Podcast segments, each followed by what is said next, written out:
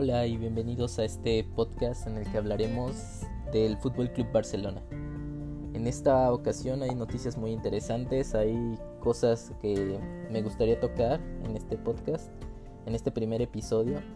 Y bueno, eh, antes que nada, pues una presentación rápida, ¿no? Hacia mí. Yo soy un fan del Fútbol Club Barcelona desde hace ya unos 18 años aproximadamente. Yo vi cuando Messi debutó por primera vez en el primer equipo. Vi el gol entre Messi y Ronaldinho por primera vez. Soy un fan de México.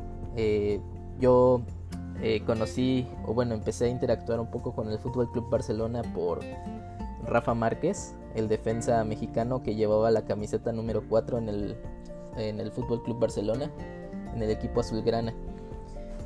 Eh, era muy feliz viendo cómo jugaba Rafa Márquez, eh, Ronaldinho, cómo jugaba Samuel Eto'o. Por allá eh, hacían un buen tridente entre, Ronaldinho, Samuel Eto'o.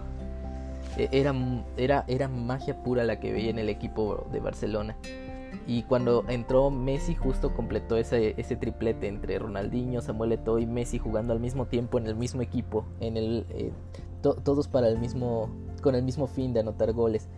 Recuerdo que yo veía también partidos del Real Madrid porque en ese tiempo me comenzaba a interesar mucho lo del fútbol y veía estos partidos del Real Madrid y decía, bueno, eh, ¿por qué el Real Madrid juega a contragolpe, juega a latigazos, con individualidades de Kaká, este, por allá individualidades, inclusive cuando llegué a ver a Zidane jugando en el Real Madrid y, dije, ¿por, esto no es fútbol.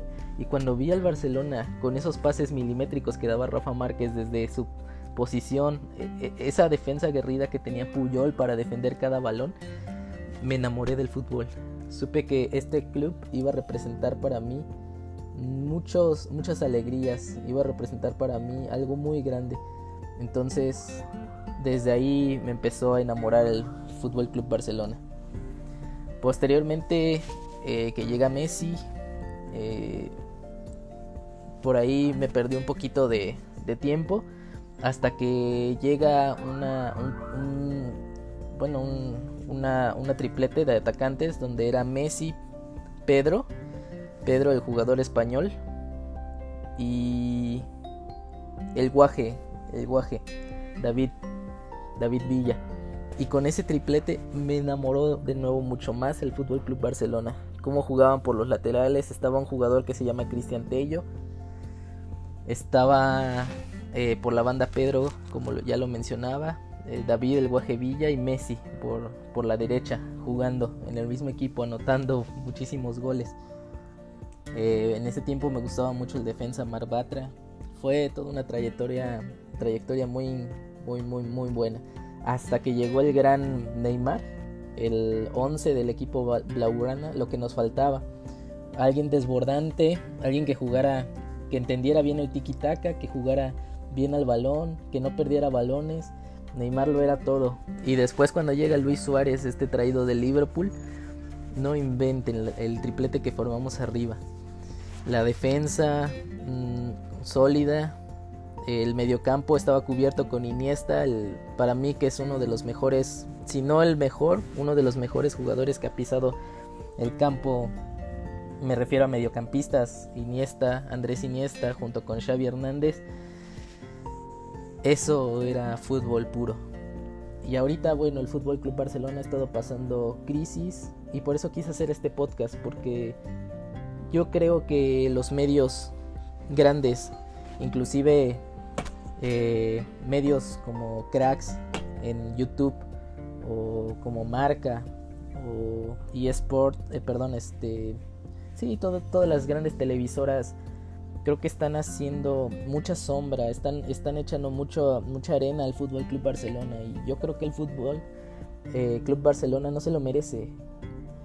Nos ha brindado tantas alegrías, tal vez esté pasando por una mala racha como esta que Ansu Fati estará cuatro meses de baja mínimo, ¿no? Eh, miren lo que dice la nota. El jugador del primer equipo Ansu Fati ha sido intervenido este lunes satisfactoriamente de la lesión en el menisco interno de la rodilla izquierda, a cargo del doctor Ramón Cugat, y bajo la supervisión de los servicios médicos del club, el tiempo de baja aproximada será de cuatro meses. Lástima para Ansu, este chico que llegó, bueno, que yo lo vi debutar también, yo estuve en su primer partido con 16 años y que actualmente se va a perder unos, unos partidos, ¿no? Se, se estima que son como 43 partidos, perdón, aproximadamente 30 partidos los que se va a perder y bueno, ahora con sus 18 años, 43 partidos ya jugados como culé, ha anotado 13 goles, ha dado 3 asistencias y bueno, se consolidaba como uno de los grandes Ansu Fati y, sufrió esta, esta baja. Luego, si le quieren sumar más cosas malas al club actual, eh, Bradway, este, este jugador de Dinamarca, fue al parón FIFA y se infectó de COVID-19 entonces actualmente no contamos ni con un 9 delantero, ni con Ansu Fati, ni Cutiño que también está lesionado por ahí. Entonces estamos un poco mal, pero los medios nos han echado mucha arena y yo creo que el Fútbol Club Barcelona tiene cómo sobrevivir.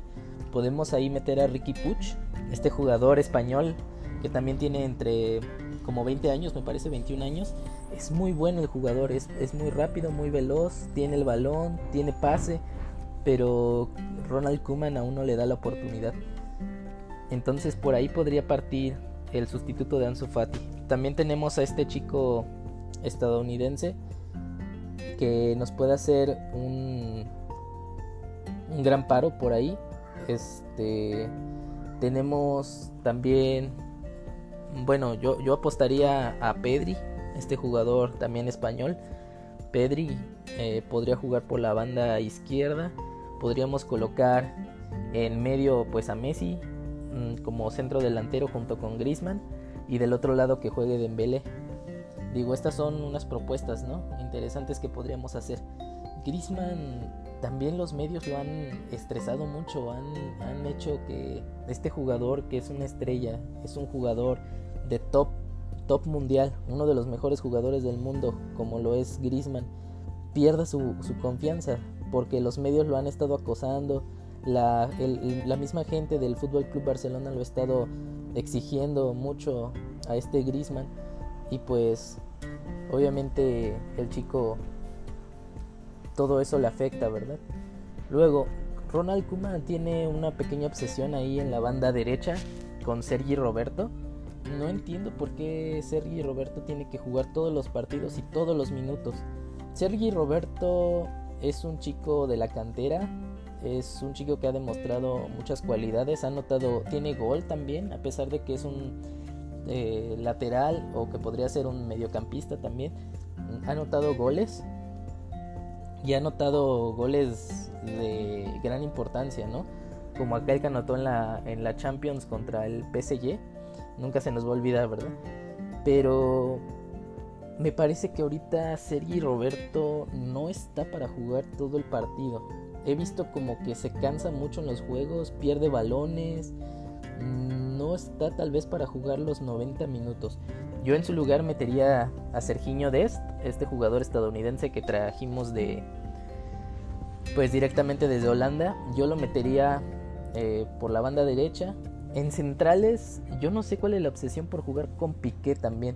Ahorita porque es el único que tenemos. Porque si recuerdan también Ronald Araujo, este jugador de que es compatriota de Suárez, también está lesionado, está tocado. Pero si no, si no estuviese tocado, me parece que hace partidos muchísimo mejores que los que está haciendo Piqué. Para mí la dupla de oros que debería de ir es Ronald, Ronald Araujo y Clemen Lenglet. Esa es la dupla ahí en defensa que me gustaría ver, una combinación entre ellos dos. Y por la izquierda, pues obviamente no hay, no hay otra persona más que Jordi Alba por ahorita. También está este chico eh, Junior Firpo, que me parece que es de allá de Sudamérica. Junior Firpo también podría ir en lugar de Jordi Alba, pero todavía le falta nivel, no está al mismo nivel que Jordi Alba, le falta por ahí entrenamiento. Entonces yo por eso me decantaría por Jordi Alba. Entonces, atrás metería a Ter Stegen, defensa metería a Ronald Araujo, claro, cuando se recupere, a Clemen Lenglet, ahorita pues mientras piqué, ¿no? Por, por Ronald Araujo. En la banda izquierda metería Jordi Alba. Como centrales, si pensamos en el 4-2-4, metería a los dos mejores que han sido hasta ahorita, que me parece que es de Young, que ese no lo va a tocar Ronald Koeman porque es su compatriota y porque está haciendo partidos muy muy buenos. Entonces me quedaría con De Jong. Pero ahí sí cambiaría Busquets por Pjanic de inicio. Pjanic, este jugador que viene de la Juventus, que trae muy buen nivel, que no ha explotado todo lo que él puede ofrecer al Fútbol Club Barcelona. Sí ha perdido balones, pero también se sacrifica mucho, ¿eh? hace los recorridos hacia defensa y forma una línea de 5, a veces lo he visto por ahí en defensa. También lo he visto que cuando es hora de atacar, se sube a atacar y deja de Jonk abajo. Me parece muy, muy bueno este jugador, Pjanic. Y a Busquets yo lo metería en los últimos minutos como revulsivo ya sea por De Jong o ya sea por este chico Pjanic. Por la derecha me quedaría con Dembélé por ahorita. Dembélé está haciendo muy buen trabajo. No sé si de inicio Dembélé o por ahí podríamos rotar con Trincao. Eh, cualquiera de los dos jugadores, ya sea el portugués o el francés, podrían explotar muy bien esa banda derecha y pues obviamente eh, no dejarlo los 90 minutos porque se como que se van apagando, se van de más a menos. Ellos inician con mucha intensidad y van terminando a menos por la velocidad y las carreras que se avientan desde, por toda la banda, por todo el carril derecho. Entonces ahí estaría jugando ya sea con Trincao o Dembélé. Eh, ya un poquito más en medio pondría Messi como falso 9, Messi que pudiera ser libre por toda por todo el campo, por donde quisiera Messi es un jugador increíble, nadie duda de su talento. Igual no sé si de inicio metería a Messi, porque podríamos jugar también cuando esté recuperado el, del COVID-19. Bradway podría jugar ahí como 9, 9 natural. Y, este, y podría entrar Messi como revulsivo.